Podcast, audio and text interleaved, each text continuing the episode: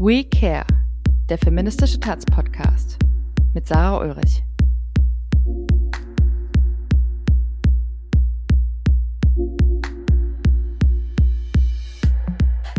Ja, willkommen zurück bei der zweiten Staffel von We Care, dem feministischen Taz-Podcast. Ich bin Sarah Ulrich und nach einer kleinen Pause, in der meine Kollegin Luise Strothmann den Podcast übernommen hat, bin ich heute wieder da und spreche mit Laura Melina Berling oder auch Lina genannt, über das Thema Körper. Lina macht den Little Feminist Blog. Das ist zum einen ein Blog und zum anderen auch eine Instagram-Seite, auf der sie sehr aktiv ist und häufig auch das Thema Körper thematisiert. Und sie hat kürzlich auch gerade ihr erstes Buch für Kinder und Jugendliche zum Thema Körper veröffentlicht. Hallo Lina, ich freue mich sehr, dass du heute da bist. Hallo Sarah, ich freue mich auch. Vielen Dank für die Einladung. Ja, über dein Buch sprechen wir später auf jeden Fall auch noch. Ähm, da möchte ich gerne noch ein bisschen mehr zu hören. Aber jetzt würde ich gerne erstmal ins Thema einsteigen, nämlich ähm, warum überhaupt Körper aus einer feministischen Perspektive relevant sind. Ich bin der Meinung, dass Körper in feministischer Theorie und Praxis eigentlich ziemlich zentral sind und auch immer viel bearbeitet werden, also sowohl wissenschaftlich als auch aktivistisch. Aber ähm, mir ist, oder ich würde gerne darüber sprechen, warum das eigentlich so ist. Es gibt ja, ähm, ich weiß nicht, ob du das kennst, aber in Lateinamerika gibt es eine Praxis, die sich poner el cuerpo nennt. Also sinngemäß bedeutet es sowas wie den Körper hinstellen, also den Körper im öffentlichen Raum platzieren, äh, sichtbar machen, mit dem Körper kämpfen. Also da geht es ganz viel auch um aktivistische Praxen auf der Straße zum Beispiel. Und ähm, ich habe aber so ein bisschen den Eindruck, dass in Deutschland sowas eigentlich weniger gemacht wird. Es gibt es häufig, wenn es zum Beispiel um ähm, das Recht auf körperliche Selbstbestimmung geht. Also da, da habe ich den Eindruck, da wird viel auch ähm, aktivistisch mit dem Körper gearbeitet. Aber sonst habe ich den Eindruck, dass es eher so eine Bewegung in eine Richtung geht, wo der, dem Körper quasi ähm, perspektivisch weniger Relevanz zugeschrieben werden soll. Glaubst du denn, das widerspricht sich oder würdest du denn da zustimmen oder ähm, wie ist da deine Perspektive drauf? Was beobachtest du da? Hm, du meinst jetzt auf Kämpfe in Deutschland quasi, oder? Ja, genau, genau. Mhm. Ja, und welche Relevanz der Körper quasi dort in feministischen Kämpfen spielt mhm. oder hat.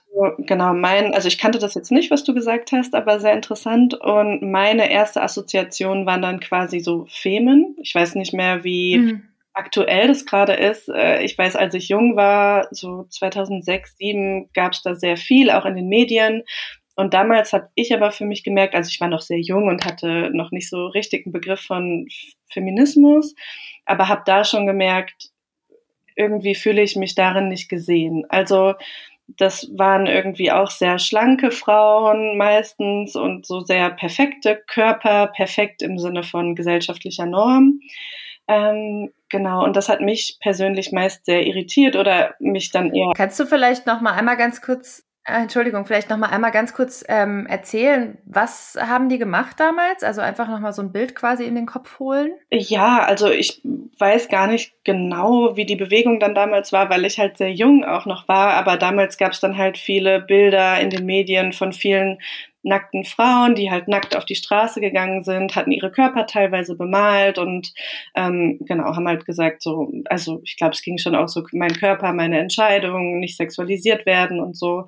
Genau, und ich habe damals aber oft das Gefühl gehabt, so irgendwie bestätigt das so das Bild, was ich von Weiblichkeit oder wie Weiblichkeit sein sollte, irgendwie habe oder wie ich aussehen müsste.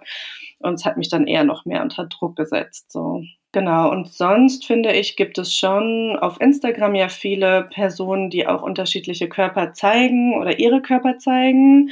Das ist natürlich sehr, also das, da haben nicht alle immer Zugriff drauf oder kennen nicht alle die Profile, sind nicht alle auf Instagram aktiv oder so.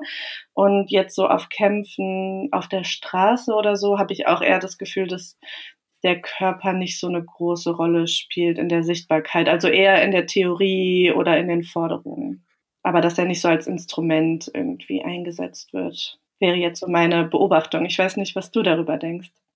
Ja, nee, ich denke das auch. Also das äh, ist, wäre auch meine Beobachtung und ich finde das aber eigentlich schade, weil, also ich hatte das, ich hatte das auch schon mal im Podcast erwähnt. Ich habe meine Masterarbeit über das Thema ähm, der weibliche Körper als Instrument der Selbstermächtigung geschrieben und da ging es um ähm, cis-weibliche, queere und transweibliche Körper. Und ähm, eigentlich quasi genau dort auch zwischen Dekonstruktion und Materialität hieß das dann noch. Also so ein bisschen zu, ver zu versuchen zu verbinden, auch zwei Theoriestränge ähm, zu verbinden. Also einmal die Dekonstruktion und einmal den Materialismus. Und ähm, da ist mir das auch in der Beobachtung quasi aufgefallen, dass, das, dass es da kaum eine Praxis zu gibt, den Körper wirklich als Instrument der Selbstermächtigung zu begreifen, ähm, aber gar nicht im Sinne von, dass der biologische Körper in den Mittelpunkt gestellt wird. Also dass wir uns quasi irgendwie jetzt im Sinne von so einem ähm, Alice Schwarzer Feminismus auf unsere Frauenkörper berufen oder so. Darum geht's gar nicht, sondern es geht tatsächlich daher eher ihm diese, diese, diesen, diese ähm, ja diese spezifische ähm, Bedeutung von einem Körper, der als weiblich gelesen wird, in dieser Gesellschaft auch zu begreifen. Und da geht es gar nicht darum, ob es ähm, ob's nicht langfristig auch vielleicht darum geht, quasi Sex und Gender zu dekonstruieren, ähm, sondern eher zu begreifen, dass tatsächlich eine Person, die als weiblich gelesen wird, in der Gesellschaft nochmal spezifische Diskriminierungen erfährt. Also ich will da gerne ein Beispiel machen. Ähm, ich hatte Interviews geführt, unter anderem mit ähm, einer Transfrau, und ähm, die hat erzählt quasi von Situationen einmal vor ihrer Transition und einmal danach, also von verschiedenen Erfahrungen.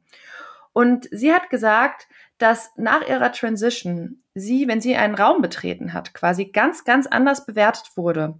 Also da wurde plötzlich auf ihren Körper geschaut. Es wurde plötzlich quasi kommentiert, ob sie jetzt irgendwie, ob der Körper schön ist, ob sie irgendwie, ähm, ob sie schlank ist oder ob sie nicht schlank ist, äh, ob sie jetzt ihre, wie ihre Rundungen aussehen, ob jetzt, ob sie schöne Brüste hat, ob sie einen schönen Hintern hat und so weiter. Also in dem Moment quasi, wo sie als weiblich gelesener Körper einen Raum betreten hat, wurde ihr Körper ganz anders bewertet als vorher. Also einmal vor und einmal nach der Geschlechtsangleichung.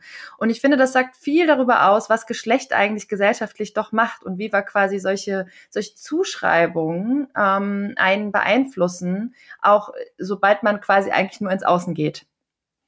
Ja, auf jeden Fall. Also ich meine, wir leben ja auch nach wie vor in einer Welt, die leider größtenteils äh, binär funktioniert, also die in zwei Geschlechter aufteilt, in männlich und in weiblich. Und ähm, genau, viele versuchen ja auch einzuordnen nach wie vor, was bist du denn jetzt, wer bist du denn jetzt? Oder gerade wenn es um das Thema, äh, Thema Transgeschlechtlichkeit geht, ähm, es gibt ja auch, dass viele Betroffene berichten irgendwie, dass sie gefragt werden, ob sie jetzt schon eine Transition hatten oder nicht. Und viele Transpersonen sind ja auch nicht unbedingt männlich oder weiblich und es gibt auch nicht binäre Personen. Und dass es aber sehr schwer nach wie vor ist, dass das, glaube ich, so einen breiten gesellschaftlichen Konsens oder so einen Begriff davon gibt, ähm, dass Geschlecht nicht nur darüber funktioniert, was wir zwischen den Beinen haben, wie unsere Geschlechtsorgane aussehen.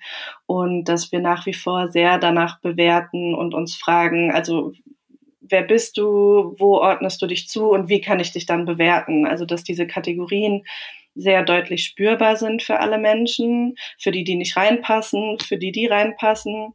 Und ja, ich glaube, dass viele das auch nicht begreifen, wie es ist, als weiblich gelesene Person ja, wie man betrachtet wird und wie man bewertet wird. Also da habe ich oft das Gefühl, dass viele das überhaupt nicht begreifen wollen, auch die selber nicht weiblich gelesen sind.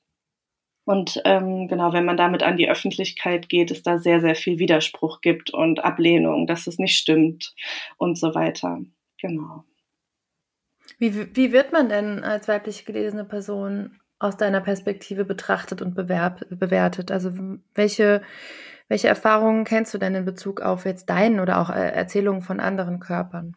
Ja, also ähnlich wie die Person, von der du gerade berichtet hast, kann ich das auch äh, sehr teilen. Ähm, dieses du hast abgenommen oder du hast zugenommen ist einmal so, es scheint sehr wichtig zu sein für viele Menschen und abgenommen ist halt meistens gut. Also wir kennen das ja auch alle, wenn jemand sagt, hey, du hast abgenommen, ist die automatische Antwort irgendwie Danke. Ähm, das heißt, wir haben immer noch die Bewertung im Kopf, schlank abnehmen ist gleich gut, ist gleich schön, dicker sein ist gleich hässlich. Das ist schon mal eine Sache. Ähm, und ich merke das schon sehr, wenn ich auch auf die Straße gehe, jetzt wenn es irgendwie warm wird und ich dann nicht ganz so viel Kleidung trage oder die nicht ganz so viel bedeckt, dass es schon oft auch Reaktionen auslöst. Gerade so am Anfang des Sommers, ich finde, irgendwann ergibt sich das dann immer oder gibt sich so ein bisschen äh, und wird entspannter, weil die Leute sich wieder dran gewöhnen. aber ich habe schon so das Gefühl, es wird halt sehr als Haut zeigen. Also wenn man weiblich gelesen ist und eine kurze Hose oder einen Rock trägt, dann ist es Haut zeigen. Wenn man als männlich gelesene Person oder als Cis-Mann eine kurze Hose trägt, wird niemand sagen, oh, der zeigt aber viel Haut. Oder wenn jemand ähm, oben ohne Joggen geht, der männlich gelesen ist, ähm, kommen da ganz andere Reaktionen. Das könnte ich gar nicht machen. Also ich kann gar nicht oben ohne Joggen gehen, ohne dass wahrscheinlich das Ordnungsamt kommen würde. Passiert ja auch immer wieder, dass Frauen oder weibliche, weiblich gelesene Personen, Personen mit Brüsten im Park oben ohne sind und dann die Polizei oder das Ordnungsamt kommt und das halt verboten und untersagt wird. Ähm, da sieht man ja schon, dass man ganz anders behandelt wird. Ja, da gab es doch letztens auch diese Sache mit diesem Schwimmbad, wie die quasi ausprobiert haben, äh, neue Regeln zu machen, dass alle Menschen auch äh, standardmäßig quasi oben ohne schwimmen dürfen. Und ich habe das jetzt nicht mehr so genau verfolgt, aber ich glaube, das ist irgendwie nach hinten losgegangen auch, oder? Hm, ich, dass einfach ja. nur tatsächlich die, die Personen, die nicht cis-männlich sind, da irgendwie einfach extrem sexualisiert wurden. Ja, ich habe es auch irgendwie am Rande mitbekommen, aber habe es leider auch nicht weiter verfolgt und könnte mir aber auch vorstellen, solange das irgendwie kein Ort ist, den ich als feministisch oder queer begreifen würde, dass ich mich da nicht wohlfühlen würde. Also, dass ich so das Gefühl hätte, um diesen Raum in unserer Gesellschaft zu machen, bräuchte es auch Leute, die da schon so sich mit den Themen auseinandergesetzt haben. Also ist vielleicht auch schwierig zu sagen, wir verstecken Brüste immer und jetzt plötzlich können wir sie zeigen. Also es ist ja ein guter Ansatz und ich fände es auch super schön, oben ohne schwimmen gehen zu können, äh, ohne Probleme. Aber es gibt eben Räume wie FKK, wo das irgendwie meistens ganz gut geht, meiner Erfahrung nach. Auch nicht immer, in der Sauna auch nicht immer. Also auch da gibt's unangenehme Situationen.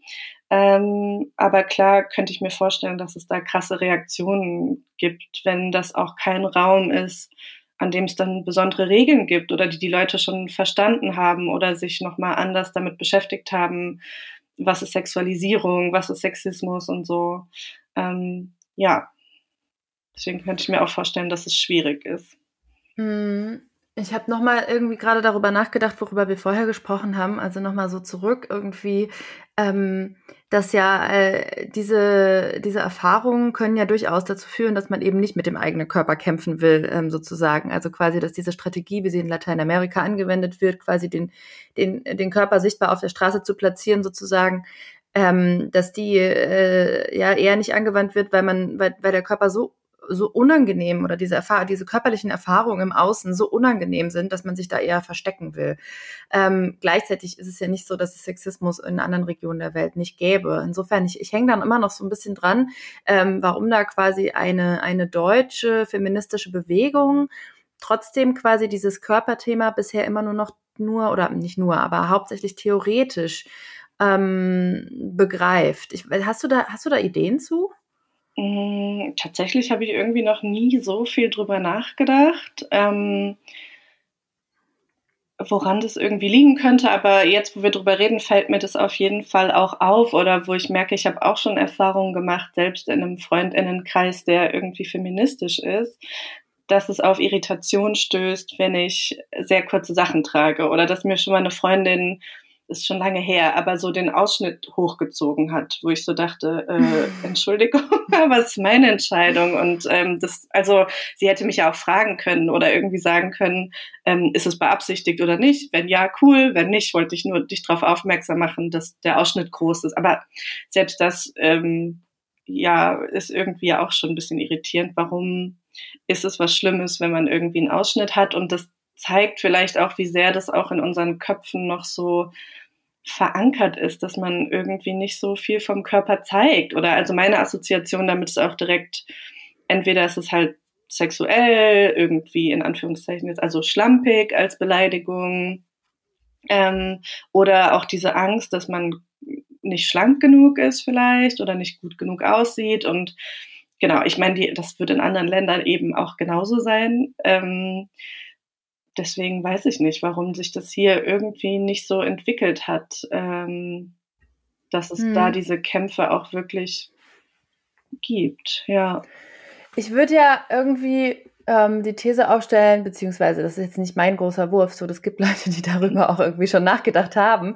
Aber ich finde das äh, interessant, äh, dass es quasi in so äh, westlichen Gesellschaften ähm, so eine über die Jahrzehnte, nee, Jahrhunderte wahrscheinlich hinweg, so eine krasse Entkörperlichung, äh, Entkörperlichung auch stattgefunden hat, die natürlich irgendwie auch mit so ähm, ja, neoliberalen Gesellschaftsformen und irgendwie so einer Produktivität und so weiter zu, zu tun hat und dadurch auch irgendwie so dieses, ähm, ja, diese, diese ähm, Einheit von, von irgendwie Körper und Geist und quasi so, so ein, gesamt, ganzheitliches Fühlen auch ähm, abgenommen hat, ja, oder weniger geworden ist, ähm, als es jetzt in anderen Regionen der Fall ist, wo irgendwie eine kulturell ganz andere Praxis auch irgendwie verwendet wird oder, oder angewandt wird. Ähm, und ich finde das tatsächlich, wenn man das so ein bisschen auf so eine feministische Bewegung überträgt, ganz, ganz interessant, weil mir ist aufgefallen, dass ähm, viele Personen gar wirklich gar keinen oder kaum einen Zugang und damit auch Wissen über ihren eigenen Körper haben. Also es gibt ja inzwischen viel so ähm, viel mehr und auch äh, tatsächlich zunehmend äh, Menschen, die sich irgendwie mit so einer sexuellen Bildung auch auseinandersetzen und es darum geht, auch den eigenen Körper kennenzulernen. Also es war jetzt zum Beispiel vergangene Woche war ja Weltmenstruationstag. Ähm, da habe ich ganz viel irgendwie gesehen, dass Menschen tatsächlich sich irgendwie mit dem Thema Menstruation zum Beispiel auseinandergesetzt haben und irgendwie da nochmal zu versuchen, irgendwie neues Wissen anzueignen. Und gleichzeitig denke ich mir, wie krass, dass das nicht die Norm ist. Wie krass, dass so wenig, dass, dass so wenige Leute wirklich einen guten Zugang zu ihrem Körper haben. Also ich hatte mal, das ist jetzt, äh, genau, ist jetzt vielleicht ein bisschen persönlich, aber ich erzähle es trotzdem, weil ich es ein gutes Beispiel finde. Ähm, ich hatte äh, mal einen Termin bei einer Gynäkologin und dann ähm, habe ich zu ihr gesagt, dass ich quasi ähm, an meinem Gebärmutterhals einen Knubbel fühle und dass ich quasi den gerne untersuchen lassen will, was das für ein Knubbel sei. Und dann hat sie zu mir, hat sie mich total verwirrt angeguckt und hat so gesagt, so, wieso haben Sie den denn gefühlt? Ich war so, äh, naja, mit meinem Finger halt. Also, hä? Keine Ahnung. So, ich habe halt irgendwie, also ich weiß nicht, Selbstuntersuchung irgendwie, ähm, meine, meine eigene sexuelle Gesundheit kennen. Und also das, das ist für mich irgendwie was, was sich mir angeeignet hat. Und diese Gynäkologin war halt total überrascht, dass ich quasi meinen Gebärmutterhals abgetastet habe. Dabei sollte das doch Standard sein. Also wenn wir an Gebärmutterhalskrebs denken zum Beispiel, sollte das doch Standard sein, dass wir solche Dinge, Dinge können und kennen. Und das finde ich halt so krass irgendwie, ähm, dass, dass das tatsächlich ähm, ja meiner Empfindung nach immer noch sehr, sehr wenig stattfindet, dass Menschen sich damit viel auseinandersetzen und ähm, ja, da irgendwie auch darüber reflektieren und irgendwie ihren eigenen Körper auch besser kennenlernen. Ja, stimme ich dir auf jeden Fall total zu. Also ich sehe da auch so eine ähm, Entkopplung irgendwie ein bisschen auch, also was so Körper, Geist angeht oder das ist, also geht so. Ne?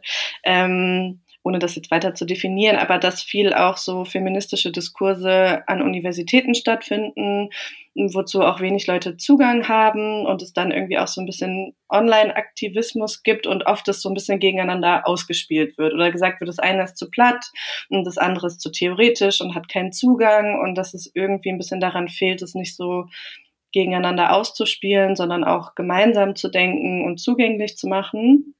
Also das ist noch was, äh, was ich so hatte, wo auch das Thema Körper meiner Meinung nach online viel mehr so thematisiert wird, auch praktisch, als es jetzt vielleicht so in theoretischen Diskursen gemacht wird, oder dass das dann nicht so rüberschwappt in irgendeiner Form. Und dann würde ich sagen, also mein Zugang zu Feminismus ist ja auch sehr pädagogisch oft, weil ich eben Sozialpädagogin bin.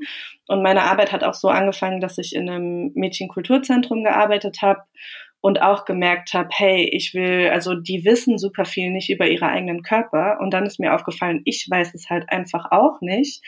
Ähm, weil die ganze Aufklärung in der Schule super abstrakt und sehr kalt irgendwie und so technisch war und sehr unangenehm, es auch gar nicht so gute Räume gab, um auch mal offen zu sprechen oder Fragen zu stellen. Teilweise sind äh, auch so Beschreibungen nach wie vor falsch in der Schule. Also es gibt ganz viel, was auch nicht gezeigt wird oder wo ich jetzt noch manchmal lerne, ah, okay, den Teil gibt's auch noch an der Vulva irgendwie. Und ja, ich habe dann gemerkt, so für mich, dass es super interessant ist, einfach wirklich mal, wie läuft die Periode überhaupt? Genau, wie kann ich selber irgendwas ertasten? Was ist eigentlich mit der Blase? Wie kann ich darauf achten, ähm, dass auch super viele das Problem haben, also dass ganz viele Menschen mit Vulva Blasenprobleme haben und so, woran liegt es eigentlich? Und ich hatte das schon immer, habe aber irgendwie nie darüber nachgedacht, wie ich das ändern könnte, außer halt zu Ärztinnen, also Ärzten eigentlich zu gehen, die mir halt nicht groß geholfen haben und wo auch keine Aufklärung stattgefunden hat. Ähm, ja, und ich merke das halt jetzt auch irgendwie Brustabtasten oder so. Ich hatte mal eine Gynäkologin, die dann auch gesagt hat, merken Sie sich mal, wie das geht. Aber warum wird uns das nicht beigebracht, wie wir unsere Brüste abtasten können? Also auch das ist super wichtig. Ähm, genau, also da merke ich auch, dass es so nach wie vor, auch wenn es gerade super viel gibt, was richtig schön ist, ähm, dass es trotzdem noch braucht. Und auch dieses Jugend- oder Kinderbuch, was ich jetzt geschrieben habe, da fragen mich ganz oft Leute von der Presse, na ja, aber Jugendliche und Kinder, die sind doch jetzt super aufgeklärt, das brauchst doch gar nicht mehr. Und ich muss immer fast ein bisschen lachen, weil ich so denke, nein, das stimmt einfach nicht. Also viele sind nach wie vor nicht aufgeklärt, weil die Räume halt fehlen. Also wenige nehmen selber vielleicht auch ein Buch in die Hand oder ich habe als Jugendliche auch nicht so gerne Aufklärungsbücher gelesen. Ähm, und fand es irgendwie peinlich. In der Schule ist es irgendwie peinlich. Und wenn man jetzt super engagierte Eltern hat, dann ist es schön, aber halt auch ein Glücksfall irgendwie. Das haben nicht alle. Ähm, Genau, und ich merke das immer noch, wenn ich mit Jugendlichen arbeite, dass die teilweise nicht wissen, wie man schwanger wird oder ob zwei Frauen oder Menschen mit Vulva gemeinsam schwanger werden können oder so. Also da fehlt auch nach wie vor ganz viel Wissen. Ja, das Buch, ähm, was du herausgebracht hast oder veröffentlicht hast, das würde ich auf jeden Fall in den Show Notes verlinken. Nur nochmal als Hinweis, da könnt ihr, das könnt ihr gar gerne nachlesen. Das heißt Selma Küsse Kuddelmuddel, stimmt's? Ja, genau, das stimmt. Genau, das ist ein Buch für Kinder und Jugendliche und ein Buch für, ja, kann man glaube ich auch Jugendlichen schenken. Ähm, ich habe es als Erwachsene quasi erst gefunden und mir gekauft. Es ist aktuell ausverkauft, ähm, aber wird, soweit ich weiß, glaube ich, noch nachgedruckt. Das ist auch ein ganz tolles Buch, das nennt sich Frauenkörper neu gesehen. Das ist ähm, von, oder eigentlich ist es quasi, glaube ich, ein US-amerikanisches Buch, das Laura Merritt ähm, auf dem deutschen Markt quasi ver ähm, veröffentlicht hat oder herausgegeben hat. Und das wird jetzt quasi immer wieder in neuer Auflage herausgegeben. Und das ist ähm, das ist so ein, so ein tolles Buch. Da sind ganz, ganz tolle Illustrationen drin. Und ähm, wenn man irgendwie gut, also man, ich glaube, man kann, man kann über diesen, über diesen Begriff Frauenkörper kann man streiten. Ähm, ich glaube, das ist quasi, da, da sind wir dann wieder in so einer, in so einer feministischen Debatte drin. Ähm, die irgendwie, ja, wo es unterschiedliche Strömen gibt. Ich würde sagen, es ist äh, für alle Personen mit Vulva ein sehr hilfreiches Buch, äh, was quasi einfach auch Selbstuntersuchungen angeht, medizinische Hinweise, was du eben, worüber du eben gesprochen hast, Blasenentzündungen zum Beispiel. Was für Tipps gibt es da? Wie kann ich das rausfinden, woher es kommt und so weiter? Also es ist wirklich ein sehr tolles Buch, was ich auch in den Show Notes verlinken werde. Genau. Ähm, ja, ich würde, glaube ich, gerne nochmal, wir haben vorhin kurz über queere Körper gesprochen. Und ich würde gerne, du setzt dich, du setzt dich ja viel oder du bezeichnest dich auch als intersektionale Feministin und setzt dich viel quasi mit der inter intersektionalen Perspektive von Feminismus auseinander.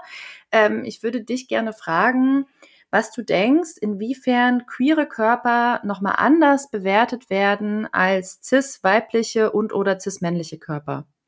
Ja, also genau, ist auf jeden Fall mein Anspruch, dass ich meinen Feminismus so intersektional wie möglich gestalte und da auch irgendwie immer wieder dazu lerne und ähm, ja auch da andere Perspektiven irgendwie zeige als nur meine eigene oder nur die einer weißen Cis-Frau, ähm, die ich ja bin. Genau, und was queere Körper angeht, also das hatte ich ja vorhin schon mal gesagt, ich glaube, dieser ganz extreme Wunsch nach Einordnung und nach Systemen, die ganz, ganz klar sind, ist halt in der Gesellschaft hier irgendwie sehr extrem spürbar und auch die Abwertung von Körpern, die quasi diese Binarität in irgendeiner Form in Frage stellen.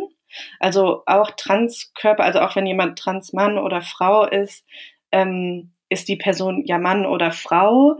Und trotzdem zeigt es halt eben, Dinge sind veränderbar, die sind nicht so festgeschrieben, wie unsere Gesellschaft das irgendwie meint.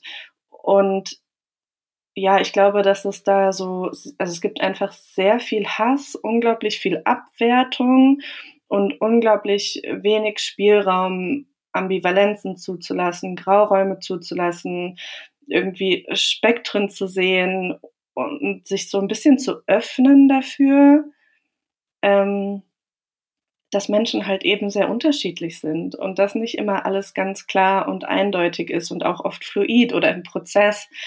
Und ähm, ja, das Thema Geschlecht ist irgendwie auch momentan ja extrem umkämpft ähm, und sehr, also wird sehr aggressiv auch angegangen, habe ich das Gefühl. Ähm, ja, und da werden einfach queere Körper nochmal sehr viel mehr abgewertet als weibliche Körper oder weiblich verstandene Körper jetzt, die irgendwie cis-weiblich eindeutig sind und auch so leben. Ähm, klar überschneiden sich vielleicht auch Dinge, aber ich glaube, so was Hass und Gewalt angeht, die natürlich auch Cis-Frauen total erleben, ähm, sind da aber Transpersonen einfach oft noch viel gefährdeter oder nicht-binäre Personen oder Interpersonen, auch was das Zuhause angeht. Also auch, ob man zu Hause akzeptiert wird, ob man rausgeworfen wird, ob die Familie einen irgendwie verstößt. Das passiert einfach auch viel. Also das merke ich auch in meiner Arbeit.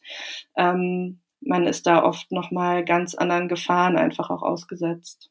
Ja, und also ich glaube, wahrscheinlich kann man ähm, relativ allgemein sagen, dass marginalisierte Körper, also ob das jetzt queere Körper sind oder schwarze Körper oder behinderte Körper, dass marginalisierte Körper, also, also die, die Körper, die nicht quasi der gesellschaftlichen Norm oder der gesellschaftlichen Dominanz entsprechen, dass diese Körper quasi extrem gefährdet sind, ähm, angefeindet werden, ähm, diskriminiert werden, bewertet werden, aber eben auch zum Beispiel, und das finde ich auch immer interessant, tatsächlich insofern auch gefährdet, als dass sie quasi medizinisch häufig auch gar nicht stattfinden.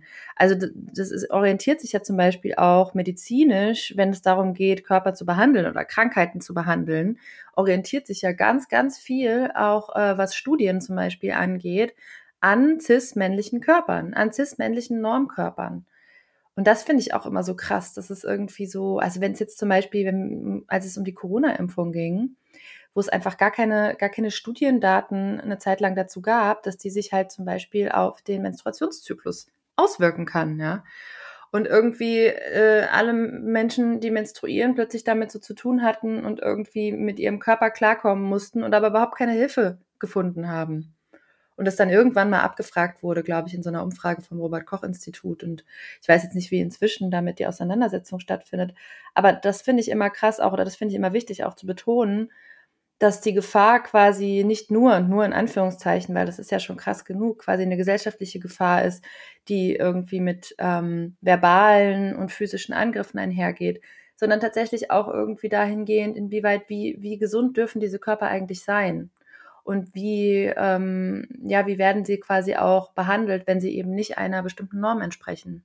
Ja, auf jeden Fall. Und ich denke, das Thema ist auch so, also da geht so weit, dass auch Menschen, genau die marginalisierte Körper haben, wenn die zu Ärztinnen gehen, ähm, dass da ja auch ganz viele Erfahrungen gibt, dass sich mit Transgeschlechtlichkeit nicht ausgekannt wird, dass dann plötzlich die Arzthelferin irgendwie nicht weiß, wie man Blut abnimmt bei einem dunkleren Hautton oder so.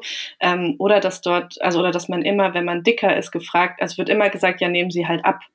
So, und natürlich können irgendwelche Probleme von Gewicht kommen in verschiedenen Formen. Also ob jemand dicker oder dünner ist, das kann ähm, eine Auswirkung auf den Körper haben, aber es gibt eben auch noch hundert andere Dinge, die auf den Körper Auswirkungen haben als das Gewicht und das wird oft ignoriert. Und auch wenn die Menschen halt immer wieder Diskriminierung erfahren, ähm, das schlägt sich ja auch auf die Psyche wieder, was ja auch einfach ein äh, gesund, also was ja auch gesundheitlich super wichtig ist, darauf zu achten. Ähm, ja, oder wie ist es, wenn man zum Beispiel sexualisierte Gewalt erfahren hat und Untersuchungen hat? Also auch gerade bei GynäkologInnen ähm, kenne ich da schon auch Geschichten, dass überhaupt nicht sensibel darauf eingegangen wird, dass Leute das gerne teilen wollen, damit die andere Person sensibel ist und diese Leute gar nicht, also die Ärztinnen da überhaupt nicht geschult sind.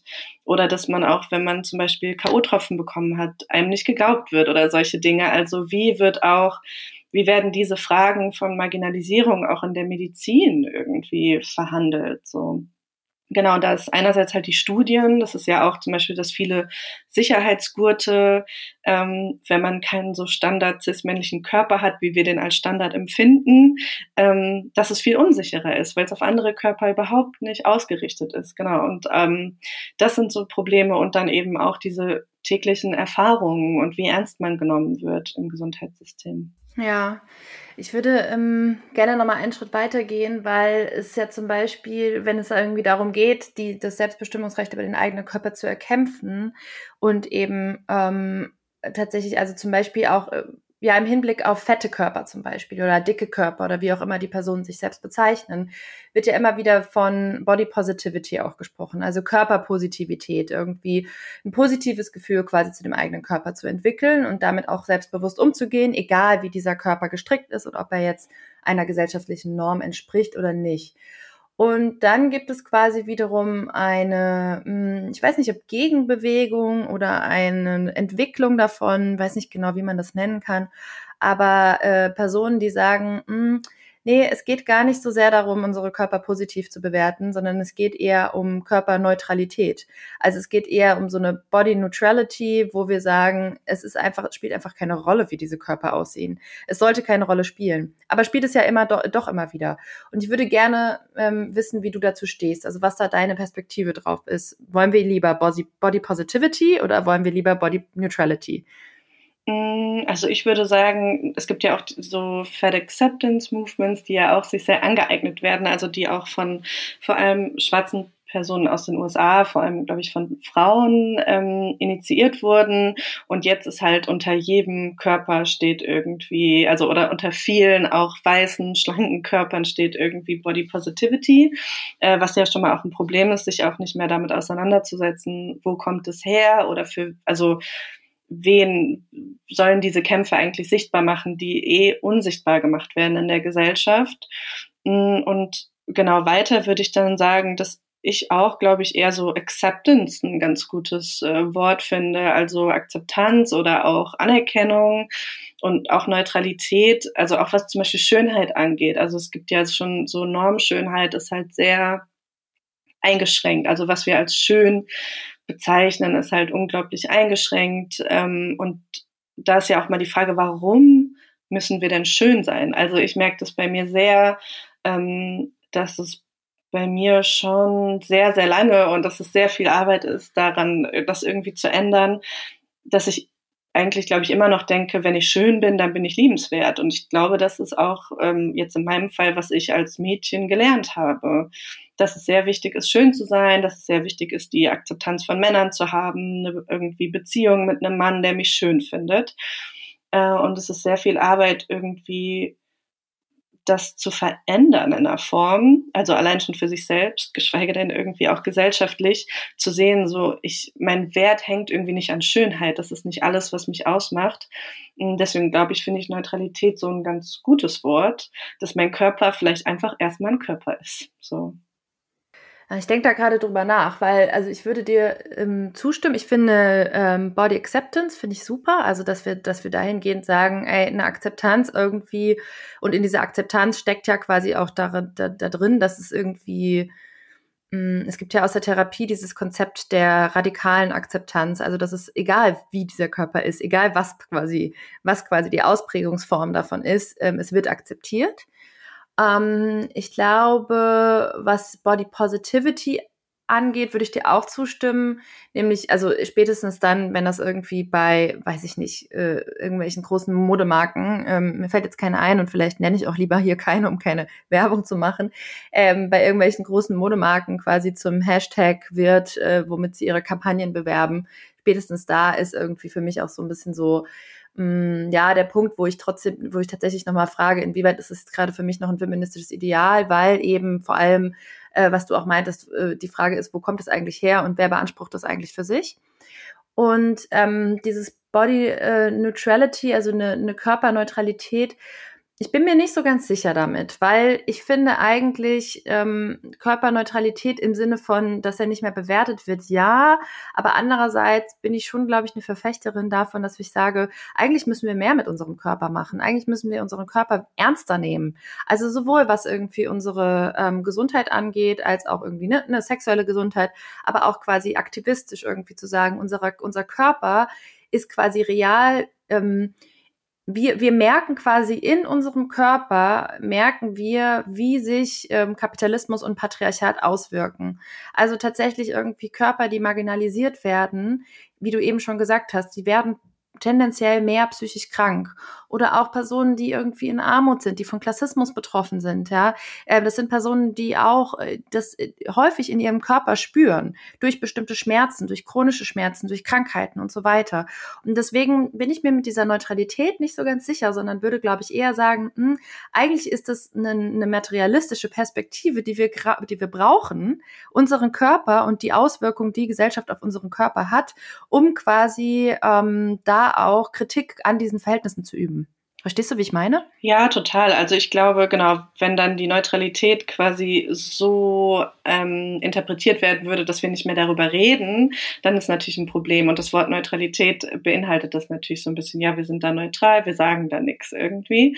Ähm, ja, deswegen würde ich auf jeden Fall sagen, ich finde dieses Positivity halt auch schwierig, weil das auch in dieses geht, hey, think positive, no bad vibes, also diese auch sehr toxische Positivität, die es so in unserer Gesellschaft gibt. Es muss immer alles gut sein.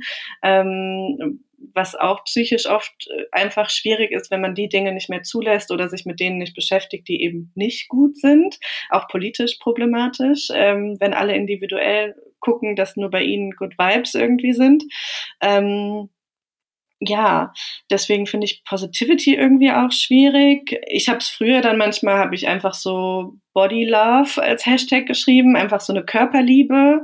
Also, dass man einfach vielleicht unterschiedliche Körper lieben kann. Seinen Körper, Liebe ist vielleicht aber auch wieder schon ein hoher Anspruch, aber ähm, und aber so eine Zuneigung zu anderen Körpern, zum eigenen Körper, ähm, darin würde vielleicht dann auch so eine Care und Fürsorge gegenüber des eigenen Körpers und der anderen entstehen. Also das finde ich auch so jetzt auch mit diesen Erfahrungen mit Ärztinnen, dass sie auch eine Fürsorge den anderen Körpern gegenüber haben, auch gerade marginalisierten Körpern gegenüber mm, oder wie wir selber mit anderen Körpern eben umgehen. Ähm, oder das ja auch Kommentare auf der Straße und Abwertung, wenn wir da mehr in eine Fürsorge füreinander gehen würden und auch uns selbst gegenüber, dass da vielleicht sehr viel mehr Verständnis für viele Dinge entstehen würde. Also ja, vielleicht braucht es da dann noch ein neues Wort irgendwie. ja, äh, ja, es gibt oder vielleicht viele verschiedene tatsächlich, ja. je nach je nach Situation. Ich bin ja auch irgendwie Fan davon, tatsächlich situativ äh, Dinge zu beschreiben und irgendwie zu gucken, wie fühlt es sich eigentlich gerade an heute oder in diesem Moment oder so und dann irgendwie damit so umzugehen weil äh, ich finde es auch, wie du auch schon gesagt hast, es ist ein hoher Anspruch irgendwie so ein, äh, universelle Begriffe für ähm, ja für Affekte oder Emotionen oder auch Zustandsbeschreibungen oder so äh, äh, zu verwenden. Das ist äh, also ja wenn wir irgendwie immer voll positiv mit uns selbst wären, also keine Ahnung, wer das wirklich für erreichen kann. Das ist, das ist sehr, sehr utopisch, vor allem wenn es um Personen mit Diskriminierungserfahrungen oder marginalisierte Personen geht.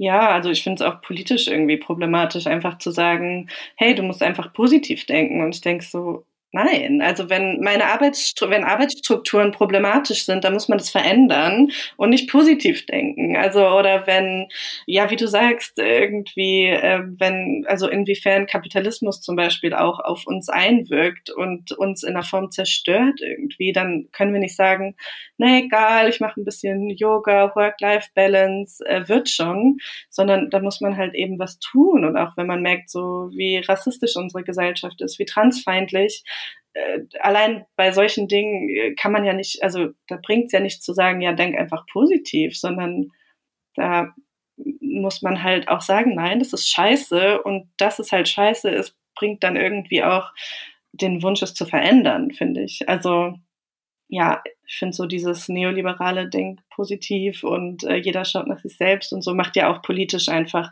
so eine Lähmung. Mm, ja. Ähm, Ich habe noch einen Gedanken äh, zu dem Thema, äh, inwieweit quasi bezeichnen wir Körper auch als Frauenkörper oder inwieweit wollen wir diese Bezeichnung vielleicht auch auflösen? Also das schließt so ein bisschen an diese Neutralität, äh, Neutralitätsfrage vielleicht an. Ähm, also auch so die Frage, inwieweit ist es auch vielleicht für ähm, eine feministische Perspektive wichtig, irgendwie Körper als Frauenkörper zu begreifen, aber inwieweit ist es auch ausschließend und andere Personen quasi wollen eigentlich davon weg und so weiter. Weil ähm, das fand ich tatsächlich eine, eine, ja, eine sehr wichtige Perspektive. Das war in Folge zwei von dieser Staffel von dem Podcast. Ähm, äh, zum Thema Barrierefreiheit. Da hat äh, meine Gesprächspartnerin Jana Zöll ähm, das erzählt. Also sie, sie ist quasi ähm, eine Performerin, also sie macht Theater und hat eine Behinderung, beziehungsweise wird behindert. Und sie hat gesagt, sie möchte eigentlich herausfordern, dass ihr Körper als Frauenkörper gesehen wird. Für sie ist es total wichtig, irgendwie zu sagen, hey, ich bin eine Frau, mein Körper ist ein Frauenkörper, weil ihr als behinderte Frau oftmals eben Sexualität abgesprochen wird. Und das finde ich auch eine total wichtige Perspektive. Also wenn wir irgendwie sagen, ja, wir wollen irgendwie Körper nur dekonstruieren und das, wir wollen das nicht mehr bewerten und irgendwie Frauenkörper, ähm, äh, dieser Begriff und diese, diese Bewertungsschiene sollte abgeschafft werden. Ich glaube, da, da werden manche Perspektiven einfach vergessen. Und das ist zum Beispiel eben ähm, eine Perspektive von einer Frau, der tatsächlich aufgrund von der Behinderung ähm, eine, eine Frau sein und eine, eine Körperlichkeit häufig abgesprochen wird. Ja, absolut. Also ich würde sagen, ich kann jetzt nicht für andere sprechen, aber so wie ich es wahrnehme, es ist ja auch für Transfrauen wichtig, als Frauen wahrgenommen zu werden und auch akzeptiert und anerkannt zu werden und auch für Transmänner als Transmänner gesehen zu werden. Ähm, also dass dann nicht gesagt wird, ja, aber eigentlich bist du ja gar keine Frau oder so, sondern dass es da ja auch eine Wichtigkeit drin gibt. Und ich war auch mal bei so einem Generationsdialog, äh, da habe ich dann mit einer klingt jetzt irgendwie blöd, aber älteren Feministin irgendwie gesprochen und wir sollten so in den Austausch gehen und da ging es auch sehr darum, ja, Geschlecht einfach völlig abschaffen und so und dann jetzt kurz, ähm, Achtung, ich werde jetzt etwas transfeindlich sagen, sonst kurz skippen, aber hat sie auch gesagt, ähm, ja, dann müssten die Leute ihre Körper nicht mehr so verstümmeln. Und das ist ja auch unglaublich abwertend ähm, und dann irgendwie auch wieder ein Problem zu sagen, eine Transition ist in irgendeiner Form eine Verstümmelung und wir müssten Gender einfach abschaffen. Natürlich können wir darüber reden, inwiefern ist es möglich oder inwiefern wollen wir es halt als Spektrum auch begreifen und ähm, ich finde es ja generell eine sehr schwierige Frage, weil auch je mehr ich mich da besch damit beschäftige, denke ich auch, was macht mich denn jetzt als Frau aus? Also was heißt denn für mich Frau zu sein? Und irgendwie komme ich da auch immer mehr in so ein, hm, dass ich jetzt Brüste habe oder so, ich weiß es nicht irgendwie. Oder die Dinge, die ich mit Weiblichkeit assoziiere, finde ich auch jetzt nicht alle gut, aber viele eben auch irgendwie schon und finde aber nicht, dass, also wie zum Beispiel fürsorglicher sein, aber ich finde eben nicht, dass nur Cis-Frauen das sein sollten, so. Ähm, ja, es ist irgendwie eine sehr schwierige Frage, wie man Geschlecht, also irgendwie gesellschaftlich denkt und aber auch weiß, dass es individuell auch nochmal ganz viele unterschiedliche Fragen und Gefühle dazu gibt und auch wie Leute sich da ähm, ja, also wie sich Leute da selbst wahrnehmen, äh, welche Identität sie haben. Und da würde ich auch ein bisschen sagen, es ist vielleicht auch irgendwie eine Offenheit dafür haben, wie es sich vielleicht auch entwickelt und dass es ein Spektrum gibt und ähm, einfach verschiedene Perspektiven anhören und verstehen und dass es nicht gleich vielleicht eine Antwort darauf gibt oder also, dass diese Antwort sich auch gesellschaftlich immer wieder neu findet vielleicht so. Ja, und auch vielleicht als Ergänzung noch, auch individuell immer wieder neu finden ja. kann. Also ich finde, ähm, es ist wie bei so vielen Diskriminierungsformen, ist auch quasi bei Körperdiskriminierung eigentlich immer die Frage, was sagt denn die Person, die davon irgendwie betroffen ist oder über, um die es gerade geht, eigentlich dazu?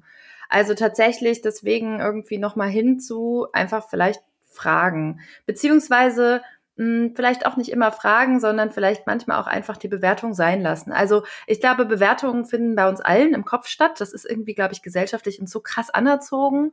Aber irgendwie wirklich nochmal den Schritt gehen von, sage ich das jetzt, äußere ich das jetzt zu der Person oder vielleicht auch hinter dem Rücken von der Person und da tendenziell irgendwie eher auch Sachen für sich zu behalten. Und wenn man wirklich irgendwie Bedenken hat, wenn es jetzt um zum Beispiel wie du vorhin erzählt hast, mit dem Ausschnitt ähm, und deiner Freundin ging, dann tatsächlich einfach fragen.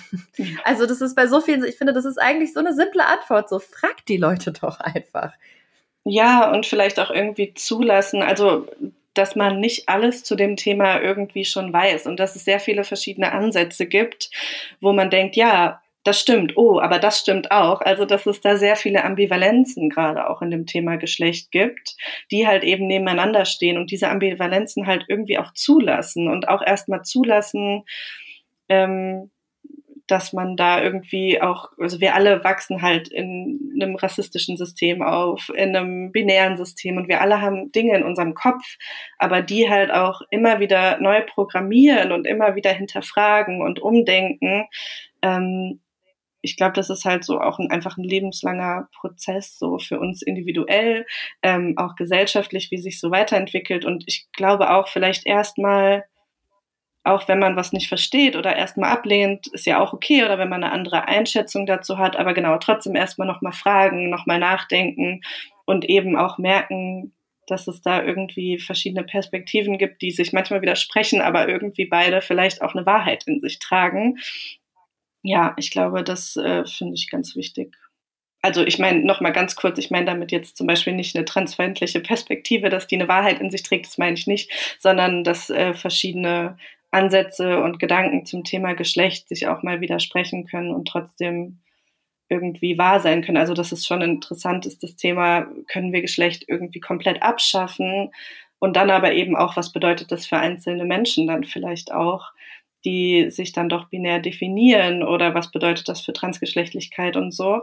Also dass man da irgendwie ja einfach auch Ambivalenzen zulässt und zuhört und weiterdenkt und immer die Perspektiven der Leute hört. Mhm. Ja, und der Körper da erstmal quasi das, äh, das nach außen Sichtbare ist, ne? Das ist das einfach das, was wir quasi sehen können oder Menschen, die sehen können, sehen können, vielleicht auch fühlen können, äh, vielleicht auch riechen können. Aber das ist quasi, äh, der Körper ist erstmal so die Hülle davon und äh, da drin spielt sich halt ganz viel ab und da vielleicht auch erstmal eine Offenheit für zu haben, ähm, wie du gesagt hast, was sich da für unterschiedliche Dinge auch abspielen können. Ich ähm, würde gerne äh, den Podcast schließen äh, mit einem vielleicht noch mal ein bisschen humoristischen ähm, Ansatz auf dieses Thema, nämlich da du ja du bist ja total viel auf Instagram aktiv ähm, mit deiner Seite Little Feminist Blog, die ich übrigens auch in den Show Notes verlinke. Ähm, und äh, machst da Posts, die auch tatsächlich viel geteilt und viel geliked werden und wo aber auch immer wieder natürlich äh, Kommentare äh, kommen, die jetzt vielleicht äh, nicht unbedingt wertschätzend sind. Und mich, äh, ich würde total gerne nochmal vielleicht so, äh, ja, aus einer witzigen Perspektive deine Favorite-Kommentare zu deinem Körper auf Instagram hören. Also du kannst aber gerne teilen, du kannst auch schöne Kommentare teilen, ähm, aber eben vielleicht auch die, bei denen man einfach nur noch lachen kann. Auch, äh, ja, vielleicht auch schlimme, was du teilen möchtest. Aber da würde ich gerne den Abschluss irgendwie äh, zu machen. Genau, was sind deine Favorite-Kommentare zu deinem Körper oder diesen Körperthemen auf Instagram? Ähm, ich glaube, mein Favorite gerade ist, der kommt nämlich sehr oft, äh, wenn ich so sage, hey, äh, spart euch einfach die Blicke irgendwie, wenn Leute mit kurzen Röcken rumlaufen, spart euch einfach dass dann unglaublich oft kommt, ja, okay, dann müssen wir jetzt alle zu Boden gucken und uns alle ignorieren und dürfen nicht mehr uns ansehen und äh, ihr tut so, also ihr ist auch mal ganz oft so, dass ich immer als ihr angesprochen werde. Ähm, ja, ihr seid ja so moralisch überlegen und habt nie schlechte Gedanken und so und das ist ja gelogen und solche Dinge. Und da merke ich so ein bisschen, also da muss ich dann manchmal so drüber lachen, weil ich so denke, oder irgendwie bin ich, macht mich auch traurig, aber dass ich denke, was ist daran nicht zu begreifen, dass es nicht darum geht, dass wir uns jetzt alle ignorieren und auf den Boden schauen. Ich glaube auch die Leute wissen, dass das nicht gemeint ist so und wollen halt so eine antifeministische Perspektive da irgendwie einnehmen.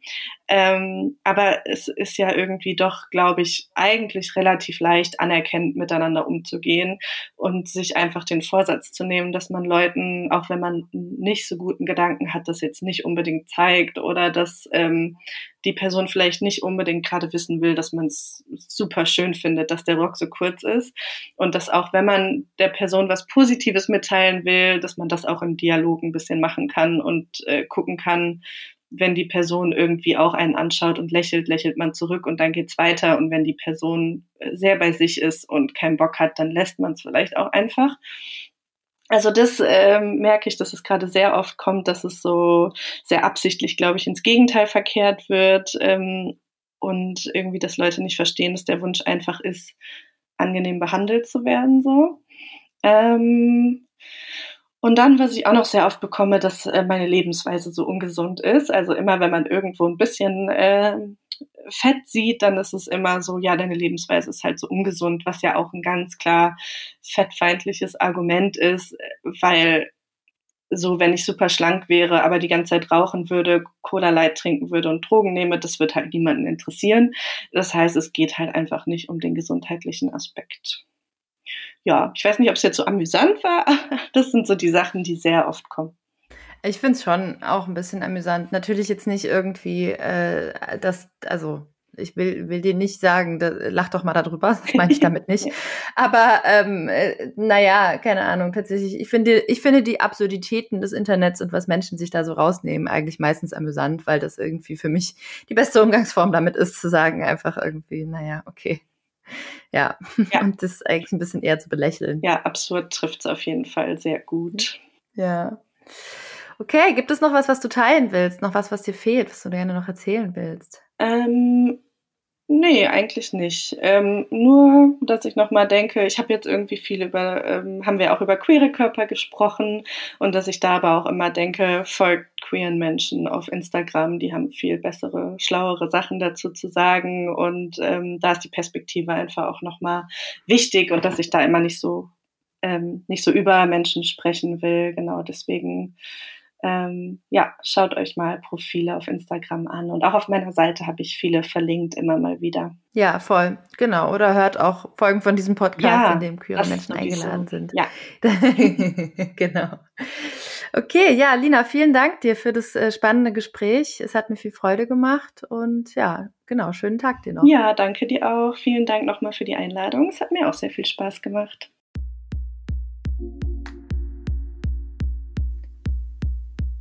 Danke auch euch erneut fürs Zuhören bei dieser Folge von We Care zum Thema Körper. Und ich hoffe, dass ihr etwas lernen konntet. Teilt doch gerne auch diese Folge mit euren FreundInnen, diskutiert sie. Wenn ihr Fragen, Kritik oder Anregungen habt, dann schreibt mir wie immer gerne auch eine E-Mail. Entweder an sarah.ulrich.taz.de oder an podcast.taz.de. Und da können wir dann gerne auch nochmal per E-Mail weiter diskutieren, wenn ihr möchtet.